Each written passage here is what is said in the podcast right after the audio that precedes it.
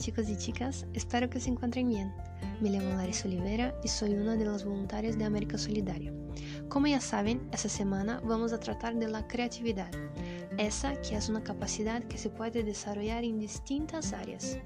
A mí me gusta pensar que la creatividad fue una de las mayores habilidades de los personajes más influentes en nuestra historia esses que tuvieron diferentes oficios y conocimientos distintos en los cuales esa habilidad les fue más que útil. Bueno, seguramente ya los conocen, pero tal vez nunca se han dado cuenta de que eran verdaderos genios, sobre todo de la creatividad. Ahora recorreremos la historia, a acordarnos de esos genios y aprender un poquito con cada uno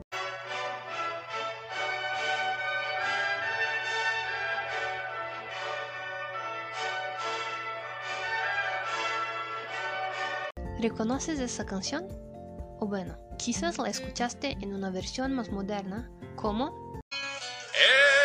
Escucha hermano la canción de la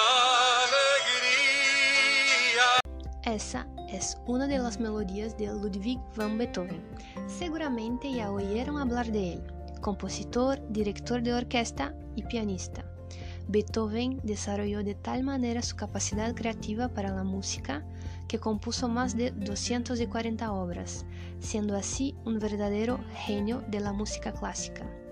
Lo más sorprendente de su historia es que, por cuenta de una enfermedad, él fue perdiendo la capacidad de escuchar pero eso no le impidió de seguir componiendo, y mismo después de estar sordo, era tan creativo que logró componer 44 obras.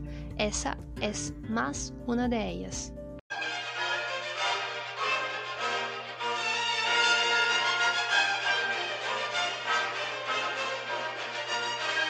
Siguiendo la recorrida por los creativos a ver si reconocen a esa frase pies porque anduvieron sobre la tierra y sobre el viento y sobre el agua hasta que me encontraron. Les voy a ayudar con una propina. Él fue un gran poeta chileno. A ver si lo reconocen ahora. Podrán cortar todas las flores, pero no podrán detener la primavera. Seguramente ya saben que hablamos de Pablo Neruda, él que ganó en 1945 el Premio Nacional de Literatura y en 71 el Nobel de Literatura. El poeta que era apasionado por lo que hacía. Tenía tal capacidad creativa que escribió más de 200 obras y posiblemente ya leíste por lo menos una de ellas. Hasta ahora recordamos a dos creativos, un en el área de música y otro en literatura. Y ahora, ¿por qué no hablamos de un que se desarrolló en diferentes campos del conocimiento? Es mi favorito, el pintor de la Mona Lisa. ¿Ya escucharon hablar de la sonrisa de la Mona Lisa? Seguro ya han visto en los libros de historia o artes. Pero además de ser pintor, Leonardo da Vinci desarrolló su creatividad en distintas áreas. Por ejemplo, creó un proyecto de arquitectura para la ciudad de Milano, con calles, plazas, alcantarilla y jardines. Pueden imaginar esa que hoy una de las ciudades más lindas de Italia antes de Da Vinci? Creo que es eso lo que más me gusta de Da Vinci, es que usaba su creatividad para resolver problemas, cosas que estaban a su alcance, problemas cotidianos con soluciones más prácticas, como la bomba de agua para elevar el agua del pozo o la bicicleta para moverse más rápidamente. Como puedes notar, hablamos sobre diferentes personalidades influyentes en la histórica mundial, que actuaron en diversas áreas. Cada uno de ellos, así como cada uno de nosotros, podemos desarrollar nuestra creatividad de diferentes maneras y en áreas distintas. Algunos como músicos, profesores, pintores, escritores, deportistas, inventores, agricultores, amas de casa, entre otros labores pues es cierto que cada uno tiene sus particularidades y preferencias, y por supuesto se desarrolla mejor y más fácilmente en esa área. Así que no se preocupen si no pueden componer una sinfonía o pintar a la Mona Lisa. Seguramente tienen otras habilidades. Les desafío que piensen en eso. ¿Cuál es la área que más les gusta? qué es lo que más le interesa en la vida.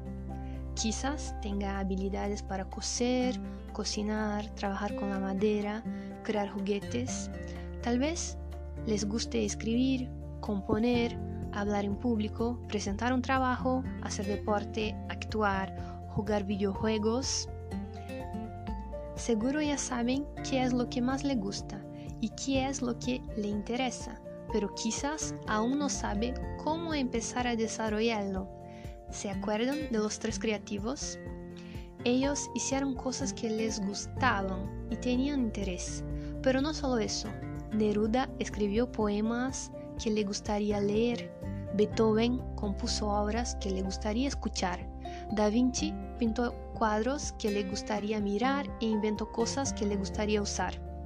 Así que ya tenemos idea de cómo podemos empezar a desarrollar la creatividad haciendo cosas que nos gustaría mirar, escuchar, utilizar o leer. Otra cosa interesante que podemos aprender con los creativos es que solucionaron problemas. Da Vinci quería llegar más rápidamente a los lugares, así que inventó la bicicleta. Percibió un problema en las ciudades de falta de organización y estructura, así que diseñó un proyecto para arreglarlo. Ahora Pueden estar pensando, Da Vinci fue un verdadero genio, pero ¿y nosotros? ¿Qué es lo que podemos hacer nosotros? La verdad es que todo empieza desde lo más sencillo. Una de las historias que más me gusta es de la matemática. Ahora puedes pensar que es imposible que algo que tal vez le parezca muy complejo, en la verdad es tan sencillo. Imagine los primeros seres humanos. Ellos tenían habilidades de comparación como mucho y poco, grande y pequeño, pero esas habilidades no eran suficientes, pues las necesidades surgían como de tener el control de las cosas, la cantidad de personas de una comunidad o la cantidad de animales del rebaño. Eso es un ejemplo de los problemas que tenían. Y para resolver usaron la creatividad de una manera muy sencilla. Para solucionar el problema del control, ellos empezaron a usar piedras, conchas e incluso los dedos para comparar las cantidades. Así que si ellos tenían cinco ovejas en el rebaño, tenían cinco conchas, o sea, una concha para cada oveja. O si tenían 12 personas en una comunidad, tenían 12 piedras, una piedra para cada persona. Y así de un modo más que sencillo solucionaron el problema. Hoy llamamos ese tipo de comparación uno por uno de comparación bionívoca. Te doy un ejemplo. Cuando pones la mesa para el almuerzo, el número de platos es igual al número de personas que van a almorzar. Así que si tienen un plato para cada persona. Estás usando la comparación bionívoca en su cotidiano y tal vez no te haya percibido. Ahora les reto a observar en sus casas o dónde están, si es posible encontrar esa comparación. Pueden observar que eso está presente en nuestro día a día. Si quieren, pueden escribir lugares diferentes donde la encuentran. Este concepto de comparación fue solo el principio de todo. A cada problema diferente se desarrollan para crear una solución diferente. Otro problema fue que con el tiempo usar piedras o objetos para comparar las cantidades era muy trabajoso. Imaginen contar a las personas de una ciudad con piedras. Bueno, Osorno tiene cerca de 140 mil personas. Tendríamos que tener 140 mil piedras para contar la población. Así que surgió la necesidad de crear algo más usual como un sistema de numeración donde no necesitaban objetos, solo símbolos para representar cantidades. Eso podemos decir que fue desarrollado de manera diferente en cada sociedad. Los números que usamos hoy ni siempre fueron así.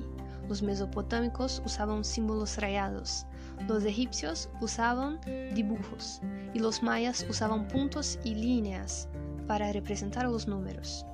Otros sistemas que son más conocidos es el sistema de numeración griego con las letras y el romano, que seguramente ya haya visto para representar los siglos o en algún reloj. La verdad es que cada pueblo desarrolló un sistema diferente. El reto del día tiene que ver con eso.